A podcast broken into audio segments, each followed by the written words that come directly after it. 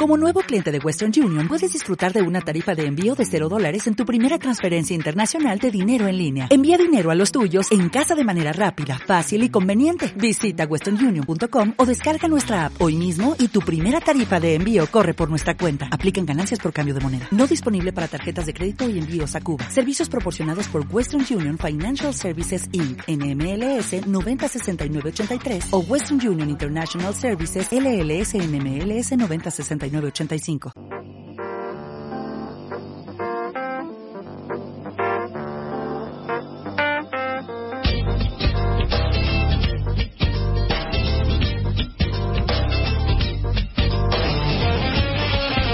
Bio Bio, la radio, presenta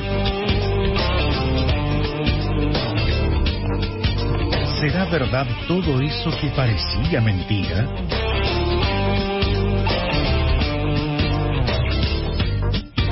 Crónica producida y dirigida por Ruperto Concha.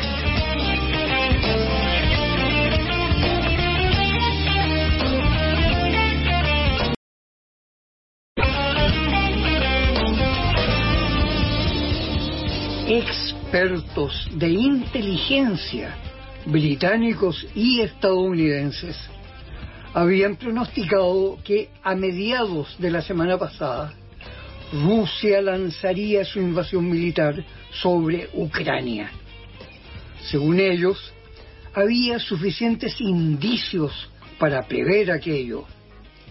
Pero la semana se acabó, la guerra no comenzó y por el contrario el propio presidente Joseph Biden señaló que al parecer la guerra podrá ser evitada.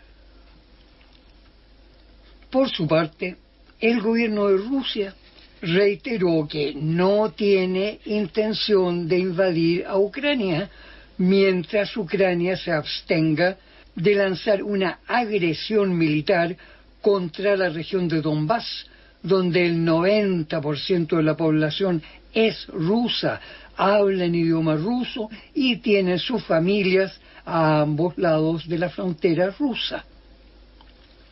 Oiga, parece mentira que la inminente guerra parezca haberse desinflado. En tanto, en Estados Unidos, como usted sabe, el gobierno repartió más de 6 millones de millones de dólares contantes y sonantes como estímulo a las familias y las empresas afectadas por la pandemia del COVID. Esa suma equivale a repartir unos 20 mil dólares por cada uno de los 330 millones de habitantes de Estados Unidos. Pero, oiga, realmente parece mentira que ese magnífico reparto de dinero no haya tenido un efecto de reactivar el mercado y la economía total del país. Por el contrario, según el balance de los últimos meses, en todo el comercio estadounidense quedaron millones de mercancías sin vender. Eso porque se desató una inflación que disparó los precios a las nubes, desatando una carestía que literalmente se tragó la platita que recibió la gente. Bueno, también parece mentira que el miércoles 2 de febrero, en la bolsa de Nueva York, se derrumbó el valor de las acciones de Facebook Meta, perdiendo en pocas horas un 20% de su valor. Con ello, Facebook Meta y sus agregados Twitter, Pinterest y Snap perdieron nada menos que 251.300 millones de dólares en unas horas. El propio Mark Zuckerberg perdió 30 mil millones de dólares de su bolsillito personal y ya no se cuenta entre los supermillonarios top del mundo actual.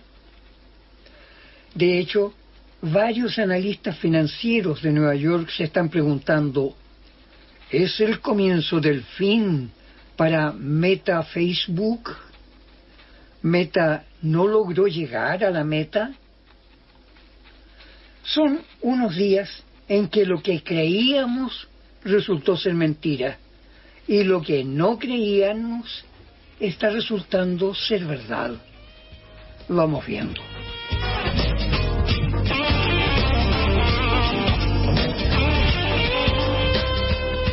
Sobre ese asunto de la invasión militar rusa sobre Ucrania, que casi todo el mundo creía inminente, ayer la agencia noticiosa Bloomberg publicó un titular perfectamente creíble, pero falso, que decía, Rusia está invadiendo Ucrania.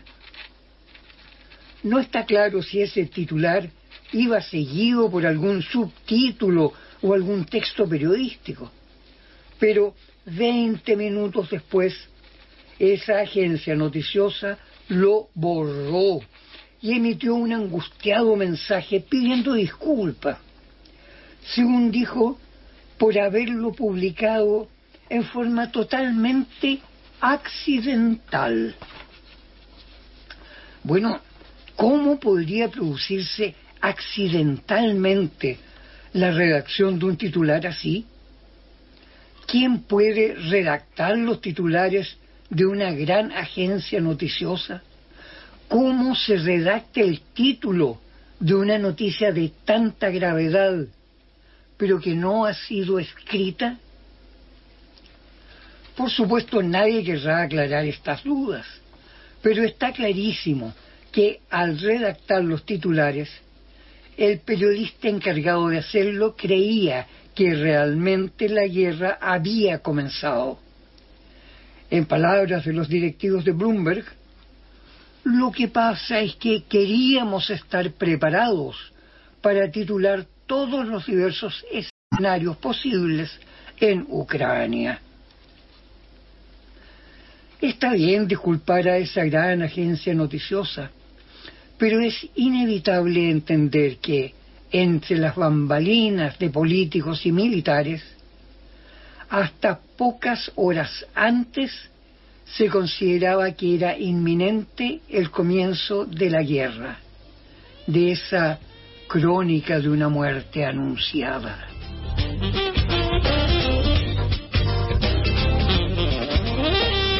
El jueves 3 recién pasado, un par de grandes helicópteros estadounidenses armados de misiles y ametralladoras de alta potencia y gran calibre realizaron un ataque sorpresivo en el enclave de Idlib, en el noroeste de Siria, donde subsisten grupos de kurdos y terroristas árabes bajo protección territorial de Estados Unidos y Turquía.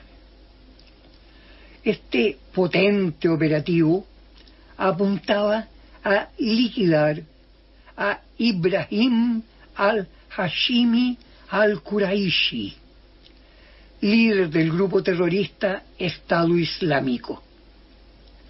El ataque se produjo a medianoche y según testimonio de los habitantes del lugar, hubo a lo menos 12 civiles adultos muertos. De acuerdo al informe de la UNICEF, murieron además seis niños. Los periodistas Martin Chulovi y Julian Borger del periódico británico The Guardian señalaron que hay mucha discrepancia entre los reportes emitidos por el Pentágono y los socorristas que acudieron. El primero de estos reportes afirmaba que ocho niños habían sido evacuados sin daño y que otros dos habrían muerto por la bomba suicida que detonó el terrorista Kuraishi. Pero los socorristas señalaron que habían encontrado los cadáveres de seis niños y dos mujeres. El director del programa para Siria del Instituto del Medio Oriente de Washington, Charles Lister, declaró que muchos de los cadáveres no mostraban señales de haber muerto por una explosión. Más bien presentaban heridas de balas de calibre extremadamente grueso. El director Lister recalcó que él pudo personalmente ver el ataque en los momentos en que se estaba realizando, pues estaba conectado por televisión a las cámaras de los helicópteros. Y señaló que las fuerzas estadounidenses de ataque acribillaron la casa con ametralladoras pesadas de gran calibre en ráfagas que duraban más de un minuto sin parar.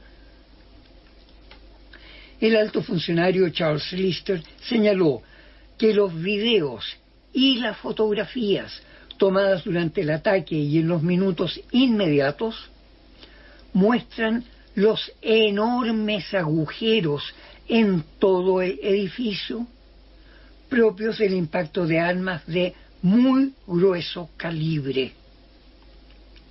Y el informe emitido por la Fundación Salvar a los Niños, dependiente de las Naciones Unidas, señala que el ataque de Estados Unidos había matado a por lo menos seis niños, de los cuales dos eran muy pequeñitos. Testigos de refugiados próximos a la casa del terrorista Kureishi declararon haber escuchado los helicópteros, las ráfagas de ametralladoras pesadas y a lo menos dos explosiones muy fuertes que parecían de bombas. Finalmente escucharon un anuncio en idioma árabe por altoparlantes diciendo, salgan ahora mismo, si no salen vamos a cumplir nuestras órdenes, vamos a lanzar misiles contra la casa. Momentos después, los testigos escucharon una explosión que derribó parte de los pisos superiores del edificio y que lanzó los cadáveres hacia afuera, incluyendo el cadáver de Al-Quraishi. Por su parte, el general Frank Mackenzie jefe del Comando Central de los Estados Unidos, declaró que aquella explosión fue mucho más poderosa que la de un chaleco suicida cargado de explosivos que mencionó el presidente Joseph Biden en su triunfal discurso por televisión.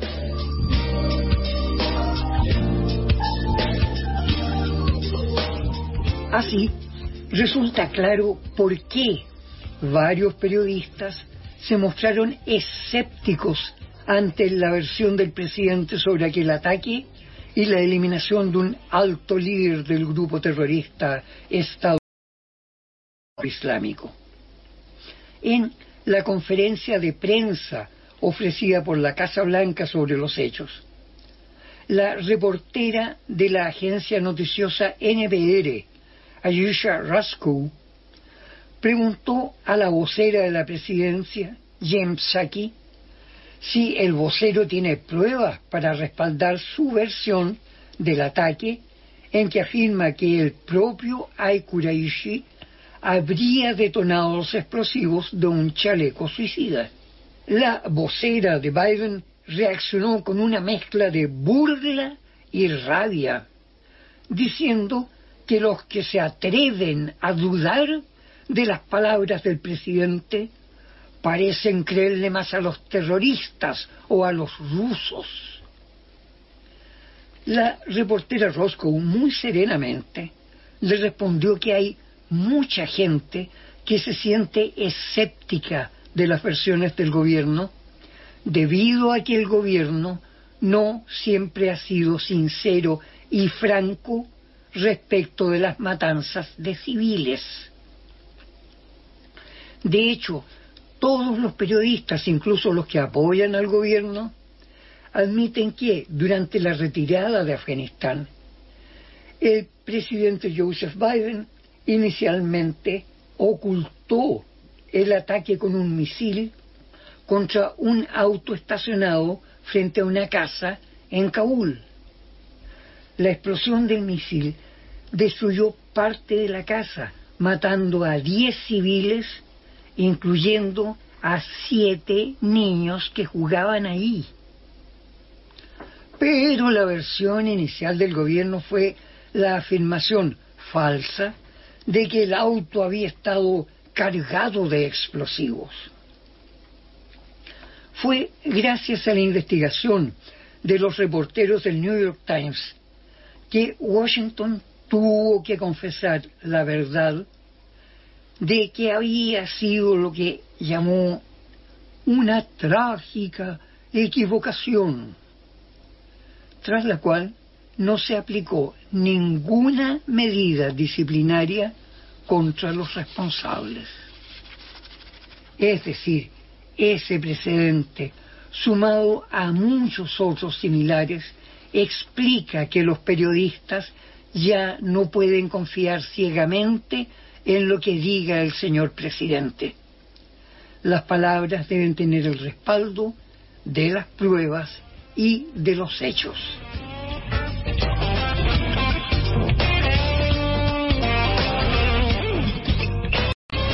El mismo jueves 3 de febrero en Moscú, el gobierno ordenó cerrar las oficinas y las transmisiones de la agencia informativa alemana Deutsche Welle, organización financiada con dinero del gobierno. La medida fue en respuesta a la orden del gobierno alemán de prohibir las transmisiones de la agencia informativa rusa RT bajo la acusación de emitir noticias tendenciosas favorables a Rusia y criticando a sectores políticos alemanes. En un comentario casi obsceno, un portavoz del gobierno alemán señaló, fíjese usted que no se puede comparar a RT con la ilustre y ecuánime Deutsche Welle. Como ejemplo de la supuesta ecuanimidad de la agencia alemana, veamos cómo emitió en todos sus canales en 30 idiomas en todo el mundo el retiro de un monumento en Hong Kong sobre la sangrienta represión de las revueltas de 1989 en la plaza Tiananmen de Pekín. En grandes y dramáticos caracteres, la Deutsche Welle afirmó que el gobierno chino realizó una matanza de miles de jóvenes que protestaban pidiendo libertad. Ciertamente, toda represión sangrienta es inaceptable, pero la falsedad también es inaceptable esa afirmación de la Deutsche Welle de que hubo una matanza de miles de jóvenes es una falsedad. El diario The New York Times informó en su momento que al parecer murieron alrededor de 12 militares y policías y entre 400 y 800 civiles. Por su parte, el entonces embajador de Estados Unidos, James Lilley, dijo que había varios cientos de muertos. Un informe de los servicios de inteligencia de Estados Unidos operando desde la embajada señaló que habría entre 180 y 500 muertos. Los registros hospitalarios de Beijing señalaron 478 muertos y 920 heridos. Por su parte, la estimación de Amnesty International estimó que el número de muertos era entre varios cientos y casi mil. Pero el embajador británico en Pekín, Sir Alan Donald, en una carta personal, afirmó que un buen amigo suyo le había contado en secreto que los muertos eran más de diez mil. Aparentemente la Deutsche Welle optó por rechazar todas las informaciones con base, excepto la del buen amigo del embajador británico. Bueno, eso, claro, no lo considera ser tendencioso.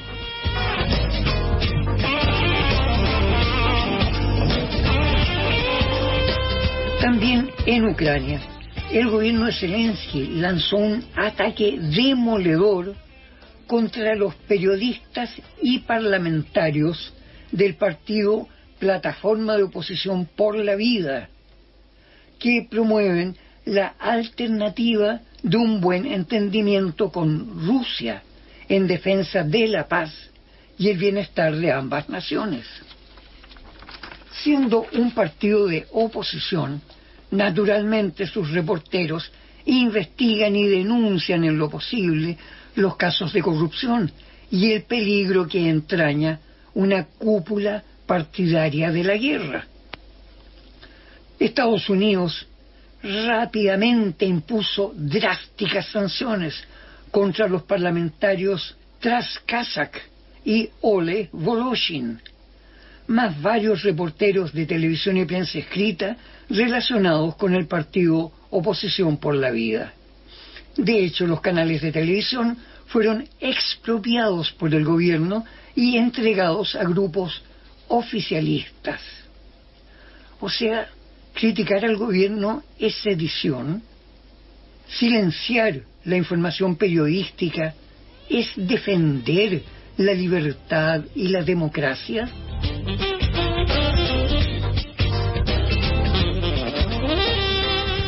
Bueno, realmente hemos estado viendo que lo que parecía mentira resultó ser verdad.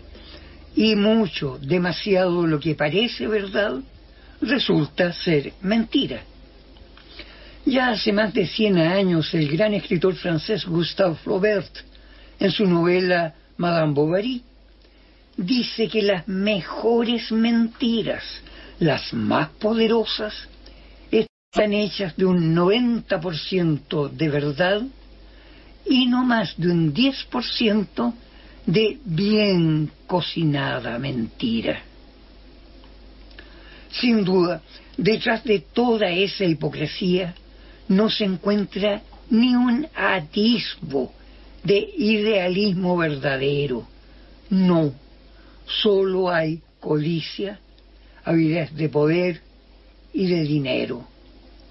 Y una multitud de gente más bien pobretona que se esfuerza locamente en disfrazarse de gente rica.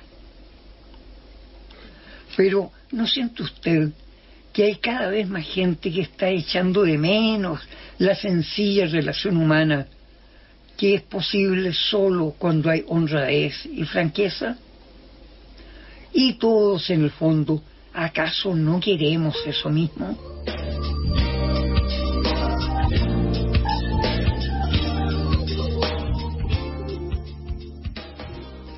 Hasta la próxima gente amiga, cuídense, hay peligro. Pero al fin de cuentas, de pronto uno sabe que el momento llegó.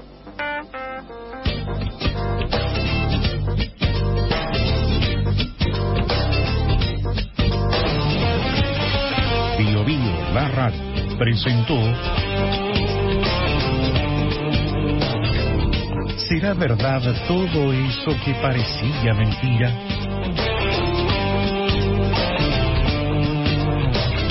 Fue una crónica producida y dirigida por Ruperto Concha.